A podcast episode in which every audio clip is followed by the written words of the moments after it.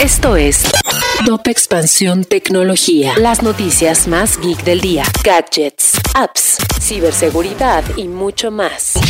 Soy Fernando Guarneros y este viernes 27 de mayo te comparto la información geek para iniciar tu día. Tecnología. Broadcom, la fabricante de software y chips de computadora, comprará a la empresa de tecnología en la nube VMware por 61 mil millones de dólares. Este es uno de los acuerdos más importantes en el sector de la tecnología y tiene el propósito de diversificar el negocio de Broadcom. La fintech mexicana Clip mostró sus nuevos productos para digitalizar los puntos de venta físicos en las pymes mexicanas, así como otras integraciones para pagos digitales y a distancia. Aunque los problemas en torno a brechas de seguridad informática se agudizaron con la pandemia y ha habido un mayor interés por parte de empresas y gobiernos de América Latina, la OEA advirtió que existen trabas para mejorar la educación y las políticas públicas al respecto.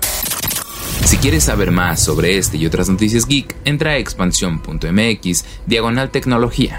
Esto fue Top Expansión Tecnología. This is the story of the one.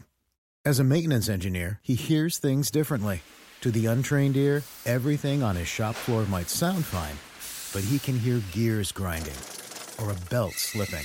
So he steps in to fix the problem at hand before it gets out of hand. And he knows Granger's got the right product he needs to get the job done, which is music to his ears. Call, clickgranger.com, or just stop by.